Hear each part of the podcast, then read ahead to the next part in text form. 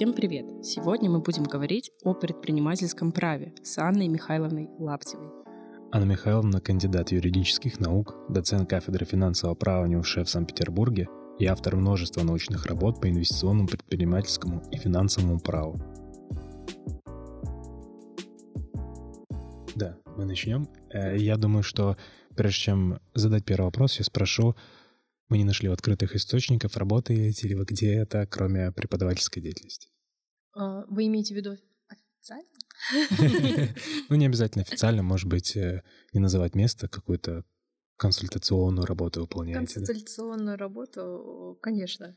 Без э, преподавания, без практической деятельности, мне кажется, нет, кто-то этим занимается, безусловно, это тоже хорошая работа. Конечно, должна быть какая-то практическая деятельность, и ее осуществляют. Консультационно. А в какой сфере, ну, если не так широко, как предпринимательское право, может быть, ну, ценные бумаги там? А, в широк, если а, более узко, то, конечно, в области инвестиционного. То есть мы готовили заключение, в том числе ряд заключений, связанных по законопроектам. А если говорить именно практикующие, как, условно говоря, судебная подготовка каких-то актов, то тогда, если более широко, то, наверное, гражданская. Отлично. И тогда мы начнем с первого нашего традиционного вопроса. Анна Михайловна, как вы пришли в юриспруденцию? Что вас подтолкнуло к этой профессии? А вы имеете в виду, почему я сделала такой выбор? Да. Вот. Ну да, возможно, в детстве думали или мечтали о чем-то другом.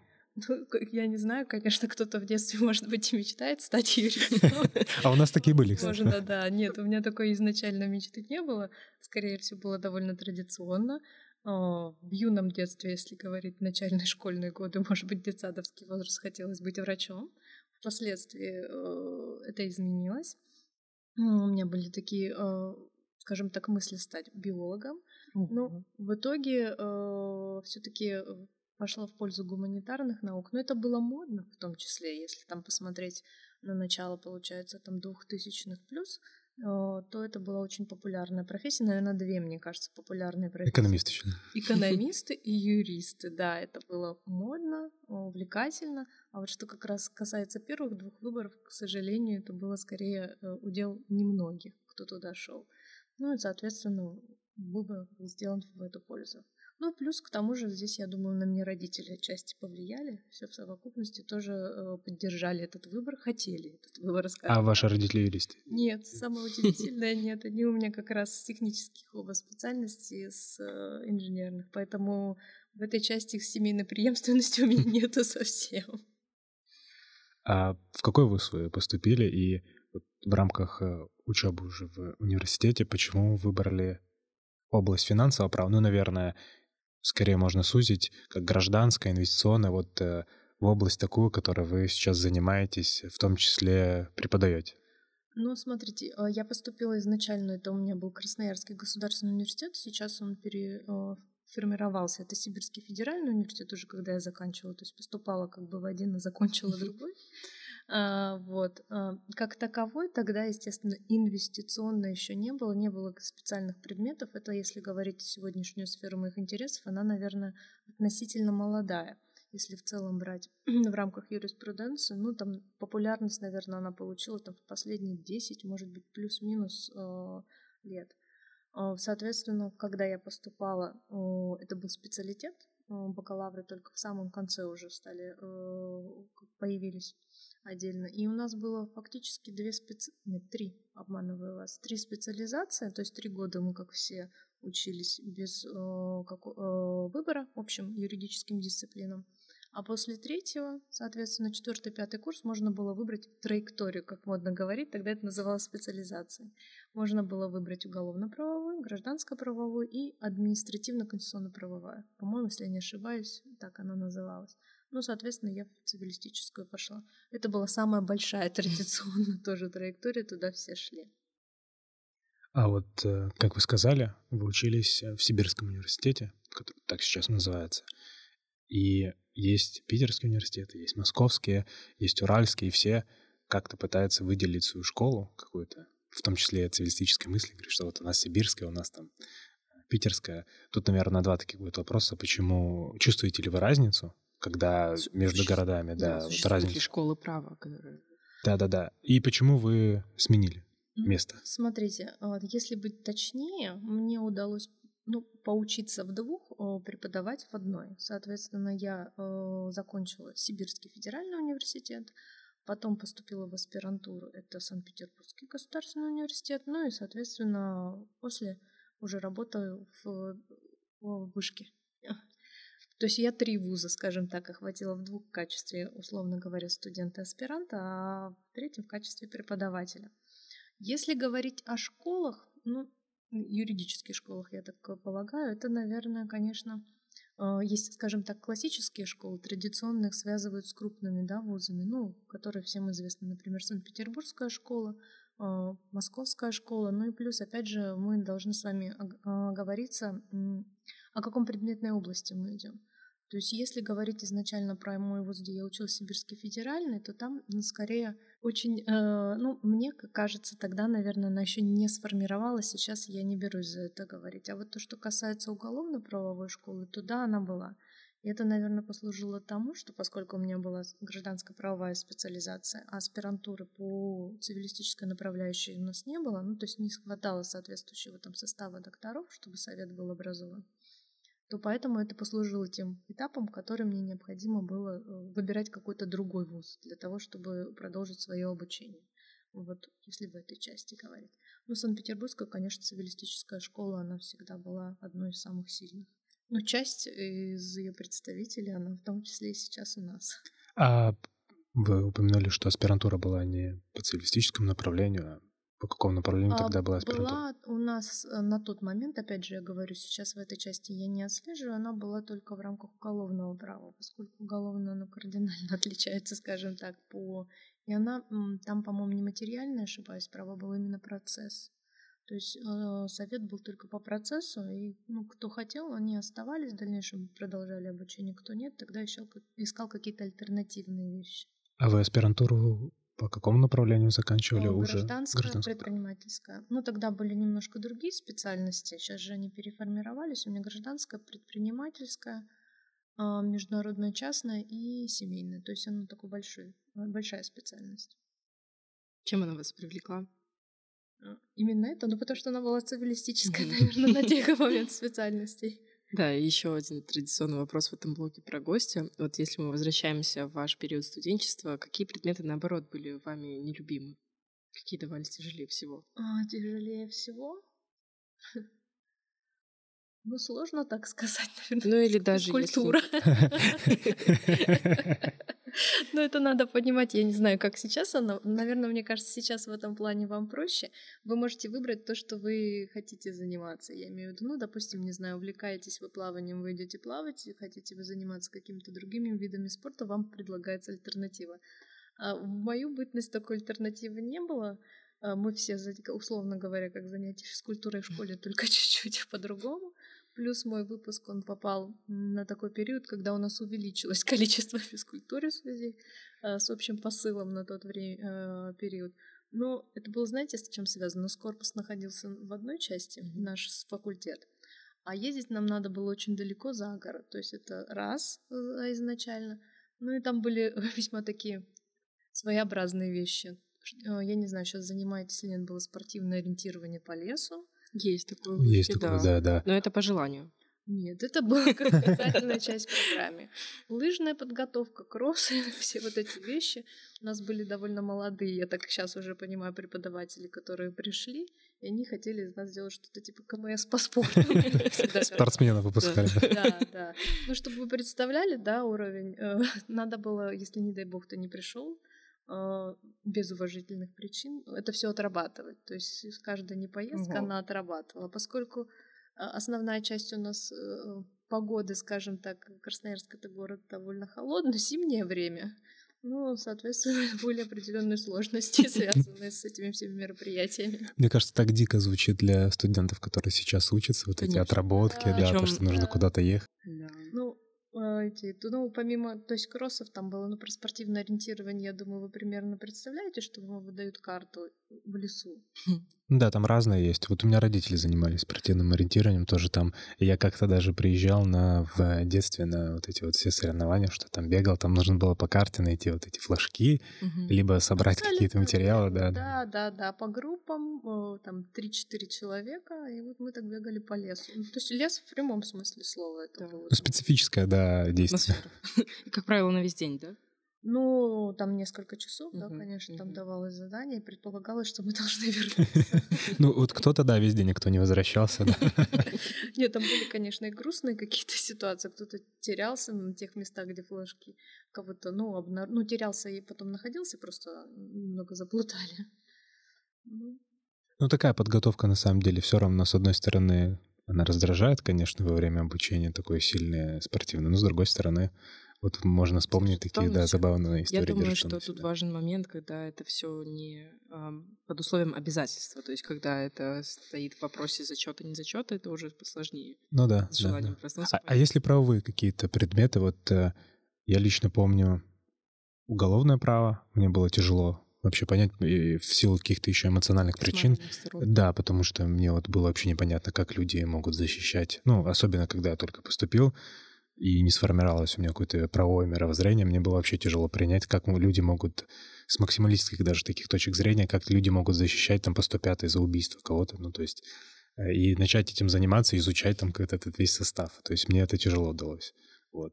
Ну, с одной стороны, если говорить о правовых, да, в рамках, когда уже специально идут, то здесь в этой части, наверное, мне повезло. У меня был неплохой, скажем так, профессорско-преподавательский состав. И в рамках уголовного права, тоже когда мы выбирали специализацию, у нас в свое время был, ну, кто специализируется по уголовному праву, может быть, слышали, был такой профессор Горелик. Он э, довольно известный в своей сфере. По уголовному праву он был. И он как-то так сумел донести до нас, э, скажем так, э, прелесть уголовного права, да, для чего необходим этот предмет, как разграничивать различные составы. Более того, у него отдельно был тогда спецкурс, связанный с теорией квалификации преступлений. Казалось бы, где теория квалификации преступлений, где там э, цивилисты но он как-то поставил общие такие методологические вещи, которые помогают вот мне лично. Опять же, в дальнейшем разграничивать различные составы, да, у нас же вообще очень много составов, допустим, в рамках административного каких-то других вещей. То есть он дал именно вот то, что называется базу школу, как любят говорить. Дал базу, да. Да. Ну, переходя, наверное, к следующему блоку, мы не можем не спросить провокационный вопрос, который я помню, что когда вы у нас преподавали, я тоже постоянно хотел спрашивать. А чем отличается предпринимательское право от гражданского и зачем его выделяют? Конечно, это я даже не сомневалась.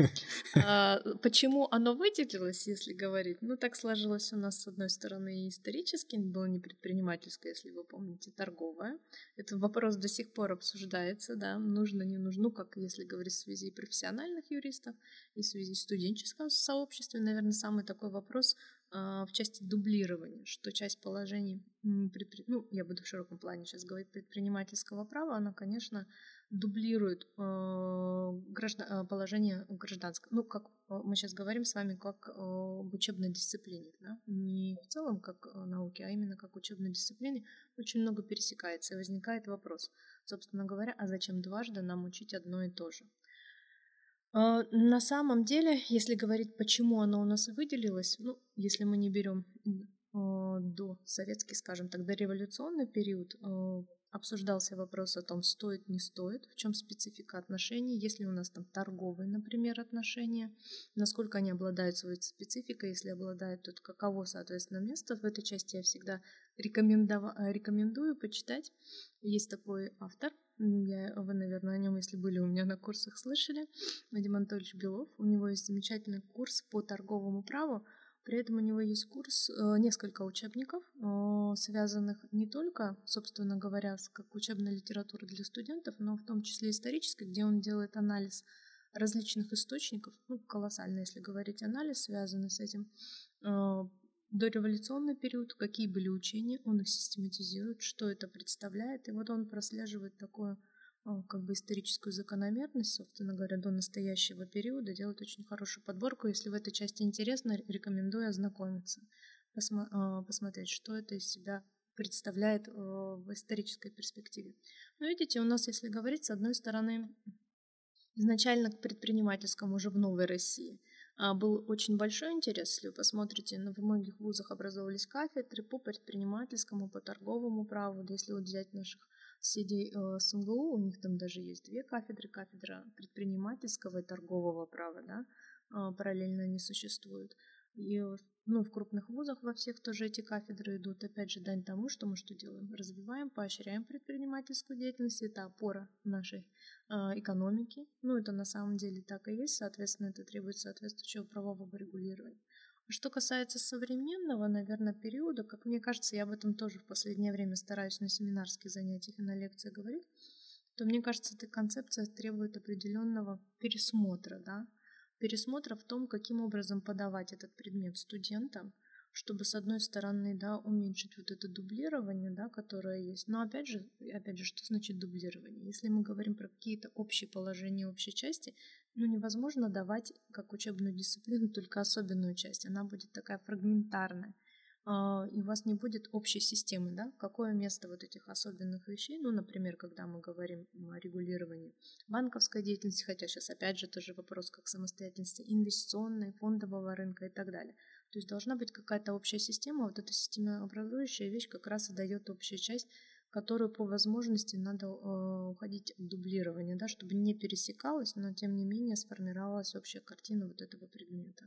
Ну вот здесь с академической точки зрения, наверное, можно обосновать, почему выделяется предпринимательская, в смысле, чтобы какие-то моменты гражданского права, которые опускаются иногда, вот, к примеру, которые мы изучали о ценных бумагах, э, федеральный закон, изучали банковскую деятельность, отдельные какие-то вопросы законодательства об акционерных обществах, которые, безусловно, помогают в практической деятельности, когда люди занимаются гражданским и коммерческим правом, и просто это вот называется предпринимательское право, чтобы какие-то отдельные аспекты гражданского права рассмотреть. Но у меня большой вопрос возникает э, в академической сфере, когда люди начинают прямо очень серьезно да, заниматься предпринимательским правом. Я объясню почему. Почему, как мне кажется, торговое право, безусловно, до революционной России появлялась вот эта идея торгового права, и поскольку это был тренд общемировой. И в мире сформировались торговые кодексы, то есть мы можем посмотреть, э, во многих странах Европы есть просто торговый кодекс отдельно и отдельно гражданский кодекс. И поэтому там изучают вот это предпринимательское право в рамках отдельного кодифицированного акта. У нас нету как бы, отдельного кодифицированного акта как такового, но есть множество просто вот разбросанных э, законов, которые вроде как в общей системе гражданского права находятся и не отнесены куда-то, а в отдельную такую систему. Ну, смотрите, здесь вопрос о том, э, как мы с вами э, изучаем, да, в том числе право. Если там к теории права э, подойти, условно говоря, по какой системе там есть отраслевое, мы можем еще один такой аспект смотреть. Есть такое понятие правовой режим, да, правовой режим, там его есть теоретический, и очень часто правовой режим, он используется применительно к объектам, да, гражданских прав. Иногда говорят о том, что деятельности какой-то режим, да, идет. У нас есть специфика, да, если мы говорим. Безусловно, смотрите, если говорить, одно дело, когда мы с вами два частных лица, обычных физических лица, а, заключаем различного рода сделки. Это один вопрос, да, в части нашего статуса, профессиональных наших каких-то навыков. Другое дело, когда у нас проявляется профессионал. Но чтобы более ярко быть, если, допустим, кто-то еще пока не знаком с особенной э, частью а, если говорить там, предпринимательского права или какие-то специальные предметы не изучать, ну, например, банковская да, деятельность, если мы говорим как таковое, даже э, целые говорят о том, что у нас существует банковское право. Безусловно, статус банка, да, кредитной организации, э, профессионала, да, он неравнозначен будет при заключении договоров, когда мы говорим с обычным физическим лицом. Э, на это масса примеров э, и, в средствах массовой информации можно посмотреть, да, э, когда, условно говоря, ущемляются интересы более слабой стороны, даже при том подходе, который у нас существует, который достаточно в жестких рамках держит любую кредитную организацию в части включения и не включения условий, условий да, в договор и так далее. То есть изначально он как бы более сильный. И одни Должен быть один подход э, законодателя между профессионалом и слабой стороной, но с другой стороны, когда мы говорим с вами о тех же самых договорах, но между двумя профессионалами, допустим, это две кредитные организации, здесь подход должен отличаться. Безусловно, а, здесь вопрос о том, что достаточно ли, условно говоря, нормативный характер, количество этих норм, чтобы говорить о том, но это опять же не единственный показатель. Если вы вспомните в части выделения, да, это добавляется как плюс, когда мы говорим, там есть у нас предпринимательское право, там есть банковское право, есть инвестиционное, все-таки у нас два критерия – это предмет и метод. То есть тот характер отношений и, соответственно, то, каким образом регулируется. А уже нормативный материал, наличие кодекса или нет – это вторично. Но это то же самое вы сейчас можно привести в отношении инвестиционного права. Нет инвестиционного кодекса. Более того, если вы посмотрите, опять же, по разным странам, в некоторых есть, но даже в тех странах, в которых есть инвестиционный кодекс, он а, носит очень рамочный характер. То есть там какие-то общие принципы да, регулирования инвестиционной деятельности, а, различного рода оговорки, если они присутствуют – но это, как правило, довольно лаконичный акт. А дальше уже публично-правовое образование в каждой своей юрисдикции устанавливает то, каким образом ему регулировать. В этой части можно сказать и по предпринимательскому праву.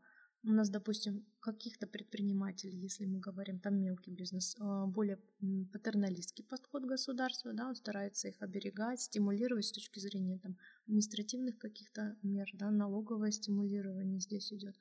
А крупному бизнесу могут быть совершенно другие подходы, да, и когда а, субъект а, частный взаимодействует с ним идет. Я обычно здесь пример, но это опять же ближе к инвестиционному привяжу, связанные с дольщиками и застройщиками. Вот это, наверное, один из таких ярких э, вещей, ну, и закон, который претерпел ну, несколько редакций. И, по сути, он показывает, как изменился подход законодателя с момента его принятия до сегодняшнего дня. Да? Он демонстрирует что? Что законодатель патерналистически относится к дольщикам, да? он э, старается разными механизмами его защитить, чтобы не было злоупотреблений со стороны застройщиков. К слову, о дольщиках сразу вспомнил тут э, недавно. Все ругались на определение Верховного суда. Мы его оставим, наверное, в описании и продолжим сейчас. Когда покупку двух квартир, дольщик купил две квартиры, и это признали с инвестиционной целью и в рамках банкротства застройщика не включили его в фонд. Ну, то есть э, признали, что он как с предпринимательской целью сделал. Вот, просто две квартиры купил. Ну, там надо смотреть, я, э, ну, чтобы детально оценить. Ну, да, да, да, но я просто говорю о том, что вот э, вы упомянули про балансировку, о том, что иногда вот эти как маятник Фуко, да, сюда потом обра- в обратную сторону, и, наверное, тяжело, как упомянули, все это закодифицировать, потому что вот иде- иде- идеологически в каких-то моментах это все слишком быстро меняется, чтобы создавать вот какие-то кодексы, и поэтому, наверное, они рамочные существуют. Ну, по поводу, опять же, наличия кодекса или его отсутствия, э, даже, скажем так, если говорить там, предпринимательского э, в Санкт-Петербургском кафедре предпринимательского права, она еще из учебника в учебник говорит о том, что э, на сегодняшний момент они весьма критично относятся к возможности, ну и сейчас уже, наверное, это не рассматривается, наличие предпринимательского кодекса, начиная, скажем так, проблем, связанных с юридической техникой, да, как это будет соотноситься с гражданским кодексом, э, сложности правоприменения и так далее. То есть, ну и какими-то идеологическими, это уже о том, что они рассматривают как э, подотрасль функционального гражданского права. То есть у них это все в совокупности. Они доводы как раз э, сторонников и противников рассматривают. Так, ну, к интересному. Угу. Да, Анна Михайловна, а в рамках разговора о финансовом и предпринимательском праве наши слушатели не простят нам, не зададим вам следующие вопросы. А, как вы считаете, каким объектом прав мы можем отнести криптовалюту? А, крипто... Смотрите, Криптовалюта, э, если говорить ее... Вы имеете в виду биткоин? Да. Если говорить о биткоине, то сегодня, согласно закону, который у нас существует о цифровых финансовых активах, это у нас попадает под понятие цифровая валюта. Э, то есть это получается объект гражданских прав, который прямо поименован в Гражданском кодексе в статье 128.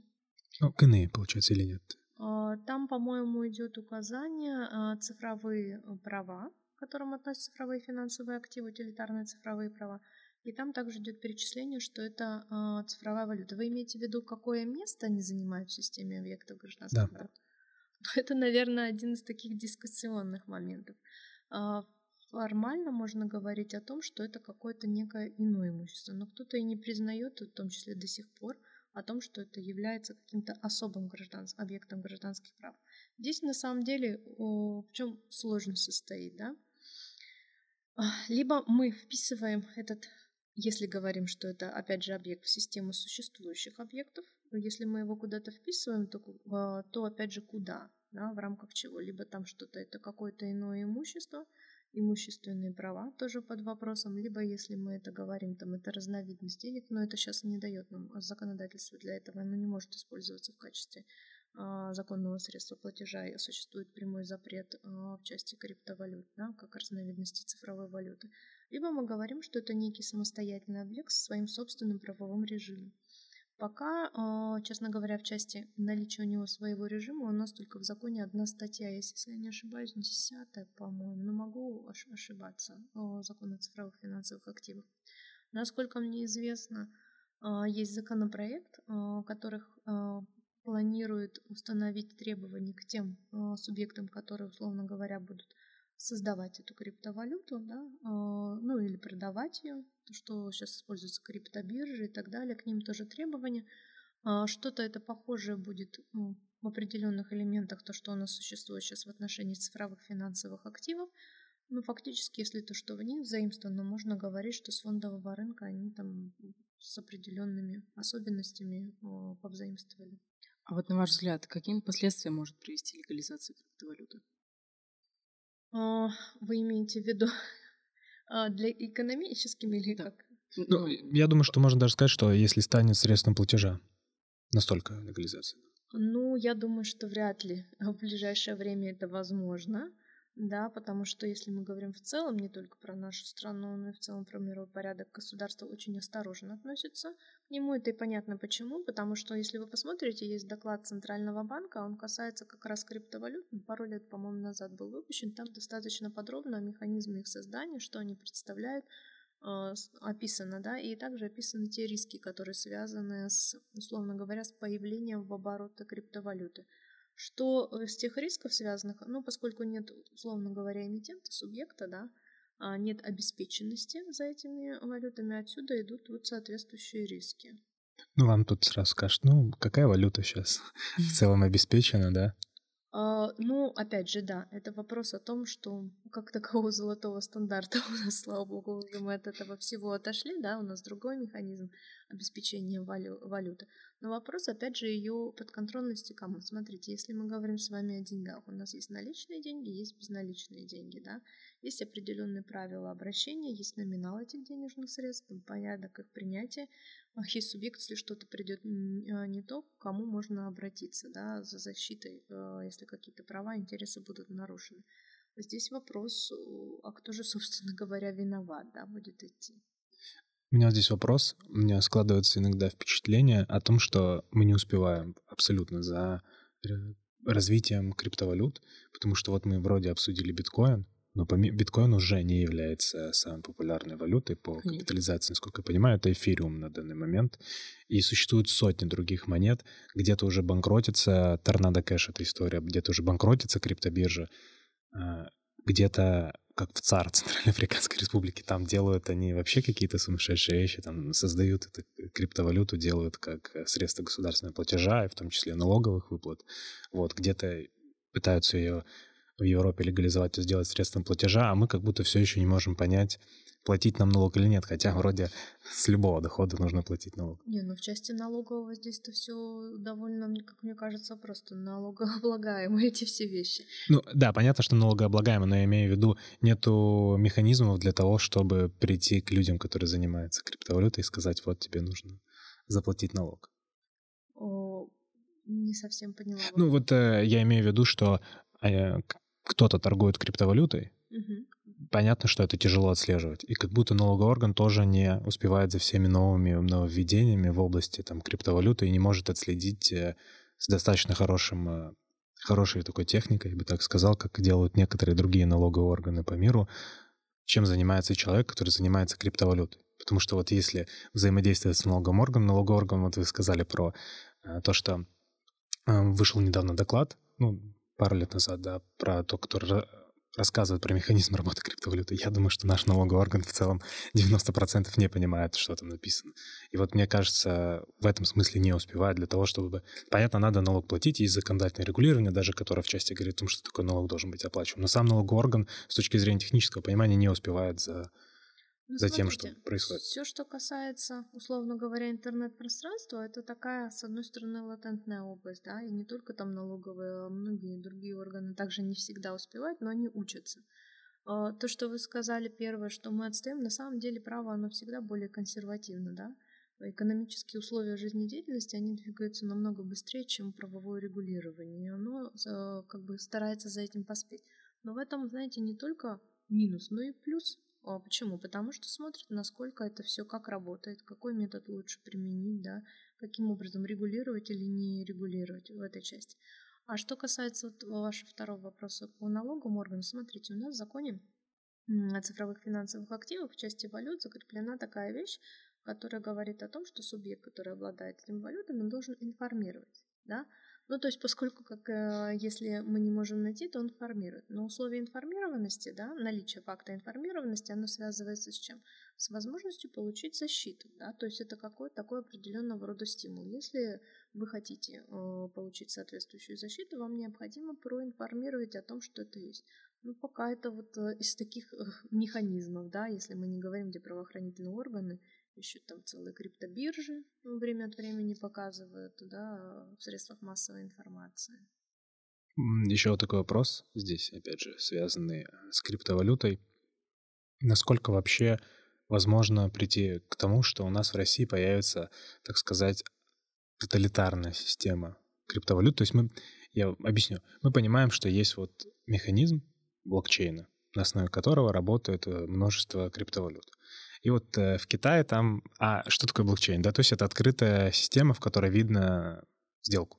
Вот, ну, мы можем сделать так, что скрываются именно персональные. персональные данные, да, тех, кто совершает операцию. Но при этом мы видим, какие субъекты вот на, в этой системе совершили эту операцию, потому что блокчейн. И Китай очень хорошо подумал, что а что если мы сделаем так? То же самое, только мы будем знать, от кого и кому, и все будут видеть.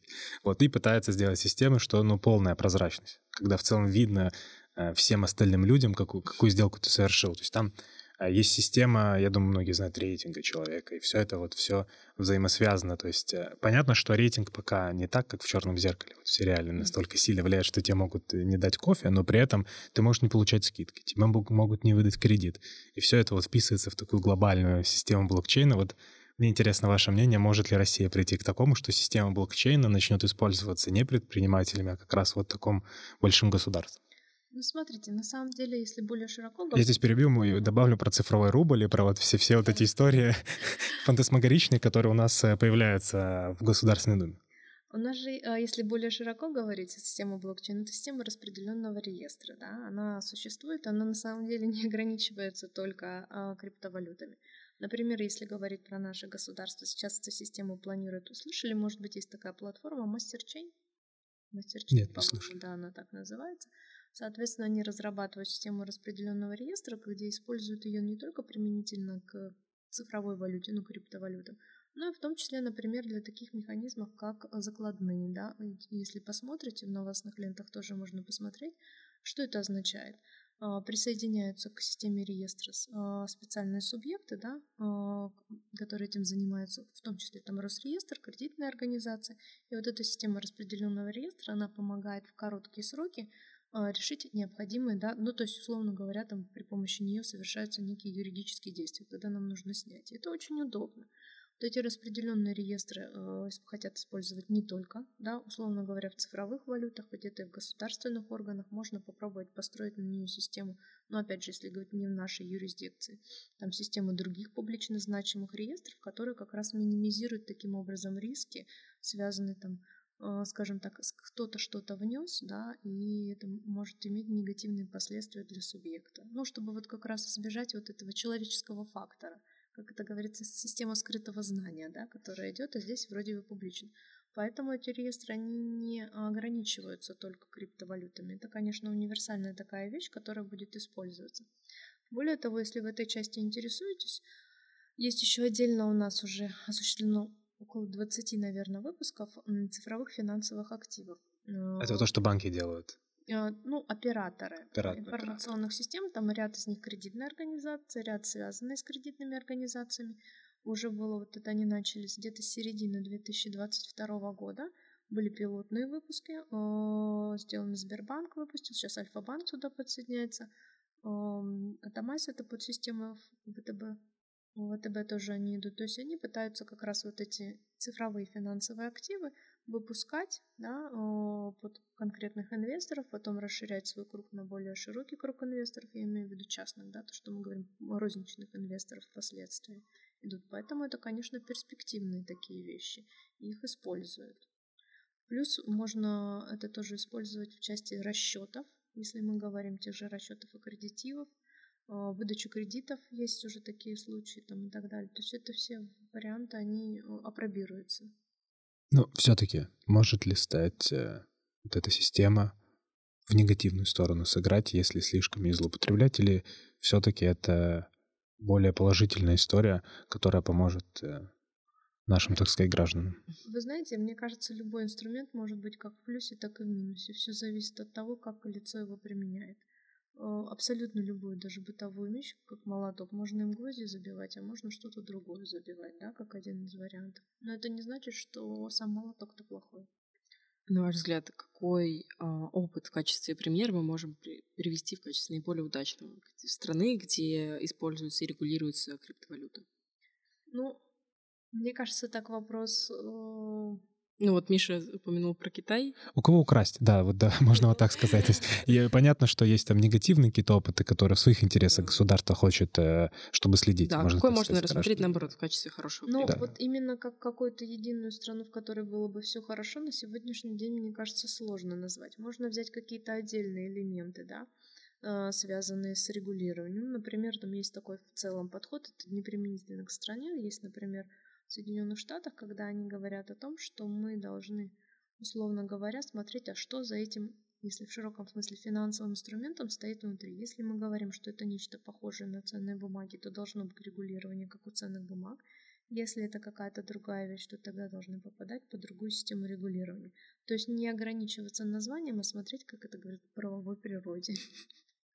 Да, кстати, вот про ценные бумаги это такое, мне кажется, в англосаксонской системе, потому что я видел, что и Канада, у них есть доклады, которые про ценные бумаги в Великобритании, вот эта история там публикуют о том, что если относится к ценным бумагам, то система регистрации для криптобиржи очень похожа, когда они регистрируют. Да, конечно, да. потому что это связано с, ну, во-первых, если там говорить в целом про фондовый рынок, да, э, требования они тоже отличаются, какой финансовый инструмент, как это относить. Естественно, если это у нас идет э, под какую-то цену, но в широком плане финансовый инструмент, да, не ценная бумага, а финансовый инструмент, то, конечно, должны быть требования к тем субъектам, которые их продают, те, кто их имитирует, есть определенные обязательства, чтобы субъект их приобретающий понимал, что он берет, да, и что он в итоге получит или не получит.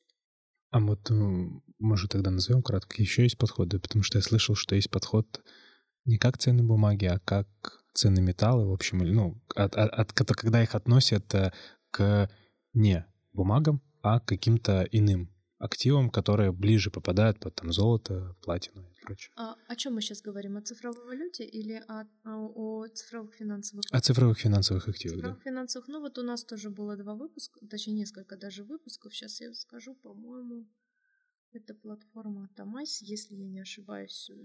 А, связано с тем, что они а, их и назвали, скажем так, ну, в публицистической литературе а, промышленными токенами, как-то так их назвали. Почему их именно так назвали? Потому что они привязаны были к как раз драгоценным металлам. Там был палладий, иридий, родий. Даже их там несколько штук было. То есть что это означает? Это означает, что выплата, условно говоря, привязывалась к стоимости на бирже по определенному курсу, формула высчитывалась, выплаты к этому металлу. Но кто-то говорил о том, что это в последующем позволит, условно говоря, косвенного владения вот этими драгоценными металлами. А чем отличается тогда это от облигаций каких-то или фьючерсов, которые также в части будут привязаны к определенному металлу? Ну, просто там эмитент скажет о том, что вот э, мы будем выплачивать такую-то сумму, которая привязана к... А, смотрите, то, что сейчас пока выпускается, опять же, я где-то 17 выпусков как раз я смотрела, те, которые были осуществлены, то есть там у нас получается на сегодняшний день 5, 5 уже операторов, соответственно, из них 3 сделали выпуски, у двух я пока вып у Альфа-банка, по-моему, они еще выпуски не размещали. Они размещают выпуски, когда э, дают цифровых финансовых. Ну, мы все источники оставим в описании, чтобы все да. могли ознакомиться. Да. да, то есть, ну, если это интересно, я могу это отдельно потом уже указать, посмотреть. Соответственно, что получается? Если проанализировать те там 17 выпусков, которые э, осуществились там за последний год, то фактически они все в той или иной степени похожи на что? На некую облигацию. И более того, а, об этом и говорится, да, что, по сути дела, ну, облигация это что? Это займ, да, облеченный в оболочку ценной бумаги, хотя сейчас я уже говорила о том, что классические признаки облигации, они уже отошли на второй план, да, связанные с платностью, со срочностью, что мы кому-то что-то в долг даем, а потом мы, нам нужно вернуть, да еще и с процентами. Сейчас это, эти признаки под вопросом, потому что появились новые виды да, облигаций, бессрочные облигации, структурные облигации и так далее. Что у нас получается? Смотрите, если мы говорим про облигации, это ценная бумага. Раз ценная бумага, она должна пройти э, довольно жесткую и строго регламентированную процедуру эмиссии. Это время, это деньги, ну, соответственно, для того самого эмитента. А, сроки, когда они получат и когда смогут ими воспользоваться. В этой части, если вы посмотрите процедура выпуска цифровых финансовых активов, она а, проще. Здесь нету процедуры эмиссии. А, если говорить о регулировании, то закон о цифровых финансовых активов, он с одной стороны устанавливает какие-то общие элементы режима, но что касается самого, самой процедуры выпуска, он отдает это на откуп оператором э, информационной платформы. Вот если вы посмотрите правила операторов, каждый оператор утверждает свои правила, эти э, правила согласовываются с Банком России. После этого только можно идти. Это что-то, знаете, кто увлекается наподобие, их сравнивают с правилами торгов да, на бирже. Соответственно, а, в этих правилах есть раздел обязательный, который посвящен а, выпуску, порядку выпуска цифровых финансовых активов. Конечно, он а, более проще, эта процедура. Нет такой последовательности, хотя там есть элементы раскрытия информации, собственно говоря, что это за актив. А некоторые говорят, допускают, но опять же, это дискуссионную возможность дробления этого а, актива, порядок выплат и так далее.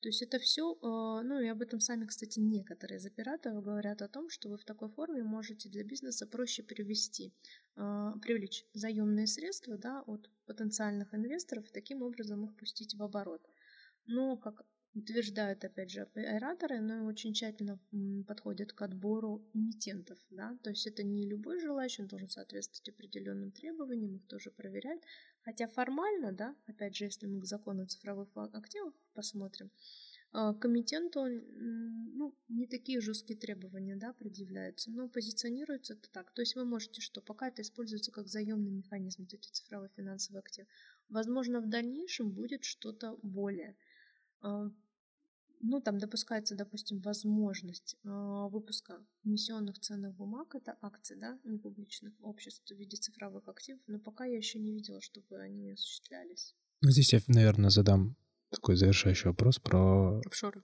Нет. Ты его задашь, да. Да. Тогда предпоследний. Пред, тогда предпоследний, хорошо. А, вот э, вся эта история с про простым механизмом для выхода, в том числе ЦФА, к эмитенту, к оператору информационных систем. И вот мне иногда флешбеки такие вспоминаю, 2008 год, и также очень похожая история про то, что какие-то упрощенные механизмы, для, я имею в виду ипотечный кризис, где-то там э, меньше требований, где-то там сделали проще, и получилось так, что произошел э, крах систем. Возможно ли такое вот э, с ЦФА? Наверное, может быть, для кого-то это будет обывательский вопрос, но мне иногда кажется, что когда мы не выстраиваем четкие требования, может получиться так, что, особенно если граждан пустить на, на, этот, на этот рынок, может получиться так, что в конечном итоге необеспеченные вот эти системы приведут к кризису. Или такое невозможно? Смотрите, я так полагаю, что э, наш законодатель отчасти это учел. В. Ну, во-первых, рано говорить о том, чтобы выпуск ЦФА, да, если говорить в объемах нашей экономики, слишком огромный, чтобы был э, и привел к кризису, да, но теоретически все возможно. Но наш законодатель, опять же, на сегодняшний день, он эм, стал дифференцировать граждан. Он этот механизм тоже повзаимствовал с рынка ценных бумаг. Если вы помните, там есть квалифицированный инвестор, есть, ну, применительно к розничному, там обычный розничный, сейчас есть уже тест, да, на то, чтобы получить допуск. Ну, можно говорить, Тест на 10 вопросов, да? Ну, тем не менее, да. Но я не с первого раза, да. Да, вот видите, то есть, а, хотя у вас высшее юридическое образование, то есть все таки тестовая система, она в какой-то части работает. А, и плюс а, те же самые требования, ну, похожая система, можно там говорить о том, что тестовой системы нет, но категория квалифицированного инвестора, она присутствует и в отношении а, цифровых финансовых активов, то есть не все могут, не любой гражданин может их приобретать. Плюс в своих положениях Центральный банк дифференцирует, он указывает, какие цифровые активы для кого, собственно говоря, предназначены. А, плюс там а, многие операторы, они а, уведомляют. Опять же, это тоже, с одной стороны, информационно, но, опять же, стимулирует инвестора о том, что это высокорисковые инструменты, да, и надо понимать то, что вы приобретаете. То есть в этой части все-таки, если мы говорим об обычном розничном инвесторе, его дифференцируют и не все ему дают покупать. А у вас есть статус? А, вы имеете в виду? Э, высококвалифицированный? Квалифицированно нет. нет. нет, нет. А хотели бы получить? А, вы знаете, пока, наверное, нет. Провокационный вопрос. Да. и финальный вопрос в этом блоке про специализацию, касающийся офшор. А, как вы оцениваете эффективность русских офшоров на острове Октябрьский и остров Русский в нынешнее время? Сложно, опять же, сказать эффективность. Но если в целом говорить, что у нас есть территории с определенным а, правовым режимом, вот именно об этих не могу сказать ни в плюс, ни в минус, потому что не знакомы, да, во сколько там зарегистрированы, какие объемы, это надо детально просто э, смотреть, и уже тогда можно сделать какой-то вывод.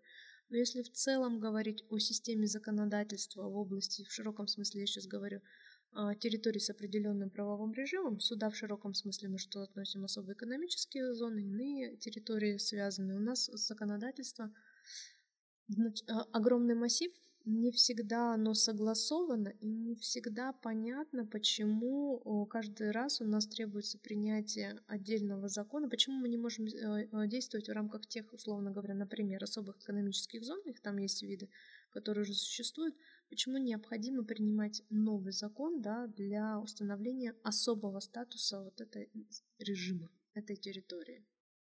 Так, я еще хочу спросить. Давай. Э, Постфинальный вопрос. Да. А вы занимаетесь инвестициями самостоятельно своих средств? Есть такое. Ну, просто, опять же, мы можем сделать дисклеймер, что это не является инвестиционной рекомендацией. Это, Личной, да. Да, это, да обязательно, да, сейчас да, надо сделать, да. Это надо сделать, потому что потом на себя я приму какие-то другие риски.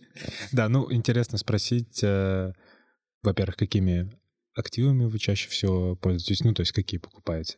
То есть, э, ну, я могу сказать про себя, чтобы начать этот э, диалог и обсуждение, в том числе, может, Яна расскажет, что она на самом деле торгует на криптобирже, занимается трафиком криптовалюты, да. Э, в основном акции, да, есть э, некоторые металлы, золото, к примеру, особенно сейчас.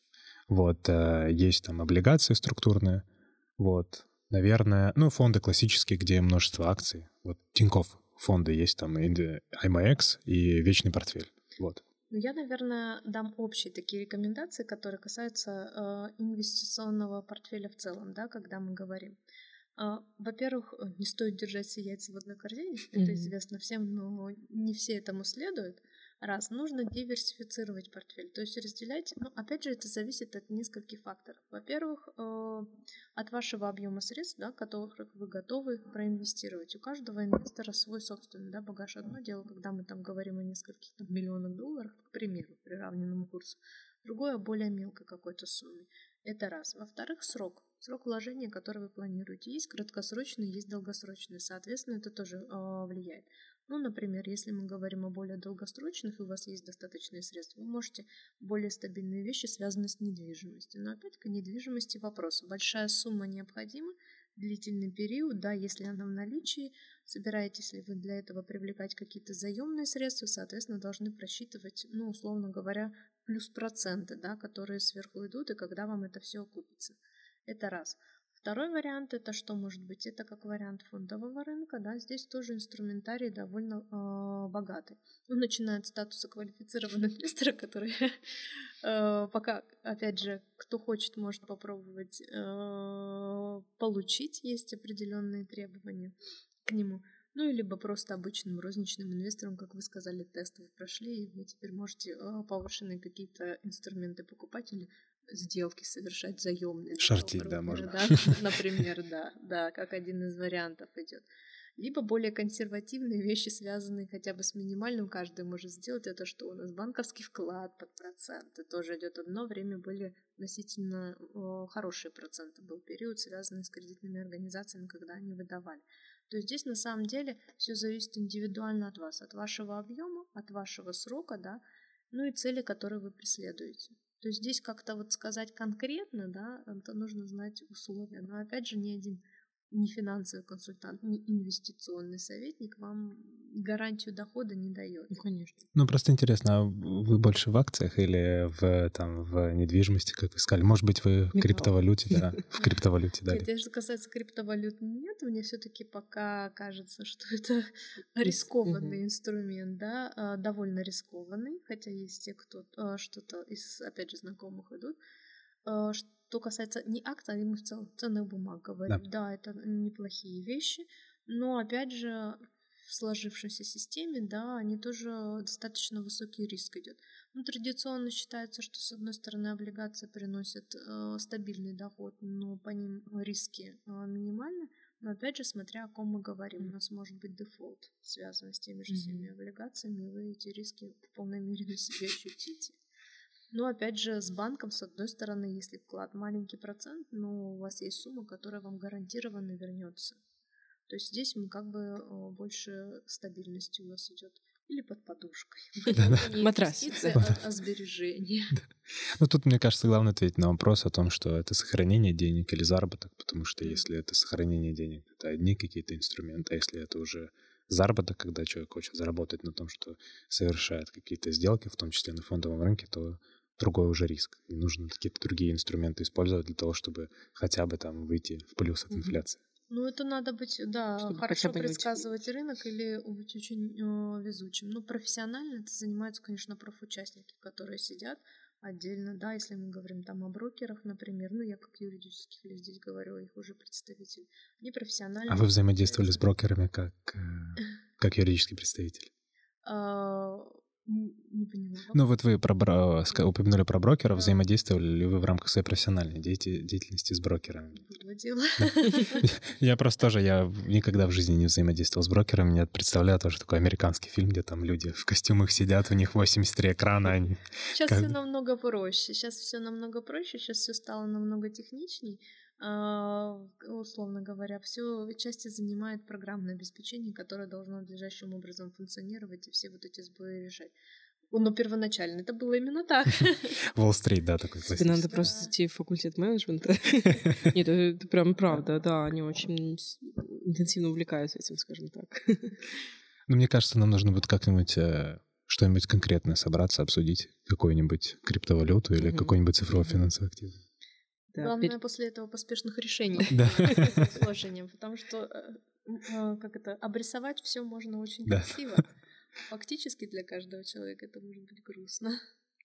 Блог с советами и рекомендациями. Анна Михайловна, какой совет вы бы дали себе в период студенчества? Или какой совет вы бы дали нынешним студентам? А в части профессионально? Да, юридический факультет. Ну, наверное, а, по возможности все-таки побольше читать профессиональной литературы, как мне кажется. На, этого, на это всегда, наверное, не будет. Вообще времени на все не хватает. Всегда есть масса каких-то дел, забот, а, но находить какое-то время и больше читать. Потому что, как мне кажется, ну, я не говорю на сегодняшний день, это, наверное, общая и всем к себе тоже а, рекомендация нужно постоянно быть в курсе. То есть читать именно профессиональную литературу. Ну, сейчас популярно то, что блоги читают, но все-таки там не тот стиль, именно научный. Научный текст — это определенный стиль, определенная там логика, требования к источникам, и, соответственно, это, а, другая работа более тяжелая. К этому нужно привыкать и себя приучать. Приучать, да. Ну, здесь я уточняющий вопрос, наверное, задам. Вот многие говорят, что там, ваши Шершеневичи, Покровские писали сто лет назад, зачем мне это читать? У меня сейчас криптовалюта, биржа, криптобиржа, мне вот нужно сейчас прям читать регулирование, там, условно, США к регистрации криптобиржи. Ваши Покровские вообще не идут сравнения. Я как должен потом э, деньги зарабатывать? Я, опять же, говорю, что не свое мнение, а вот что я иногда слышу, в том числе в какой-то публичной сфере, что зачем нам читать старье, давайте мы сейчас будем все читать про то, как вот э, регулируются цифровые финансовые активы. И еще самое страшное, что появляются люди, которые отрицают вообще все, что было написано за последние там даже тысячи лет, ну, возьмем меньше, за последние сто лет было написано, и начинают самостоятельно придумывать э, из ниоткуда, как регулировать цифровые финансовые активы. Ну, здесь, наверное, можно, э, скажем так, возразить, что на самом деле э, все не такое новое, как кажется на первый взгляд. И э, то, что сейчас появляется, оно же не возникает из ниоткуда. Это длительный процесс, ну, как экономические, так и юридические новые инструментарии, они появляются не на пустом месте. А вот как раз в своих э, лекционных, семинарских занятиях я пытаюсь вот и показать, что, собственно говоря, например, один из самых рыночных механизмов ценной бумаги, он появился не просто так, для этого потребовались определенные предпосылки, которые э, до сих пор они существуют. То есть то, что мы сегодня вот с вами упоминали, сложные, условно говоря, структурные бессрочные облигации, они не могли появиться без обычных облигаций с их свойствами, да. И только после этого появился соответствующий их правовой режим с теми особенностями, которые мы сейчас имеем. То есть ничего не возникает на пустом месте, да, для этого необходимо знать базу. Но еще второй момент, смотрите, у вас нет уверенности в том, что когда вы закончите университет, да, получите бакалавриат, магистратуру, аспирантуру, докторскую защитите, эти, да, Какого хорошего мнения о наших студентах, да. А, я думаю, однозначно будут те, которые э, пойдут в этом направлении. У нас много талантливых студентов. Что э, вы придете и э, не будет ничего нового. И нужно будет вам разбираться с чем-то. Для того, чтобы с чем-то разбираться, у вас должна быть определенная, ну, говорит, теоретическая база. Школа тоже это использует. Такие фундаментальные знания, которые при появлении какого-то нового инструмента, нового правового регулирования позволят вам в нем разобраться и сказать, ну, например, вы сегодня несколько раз про криптовалюты говорили.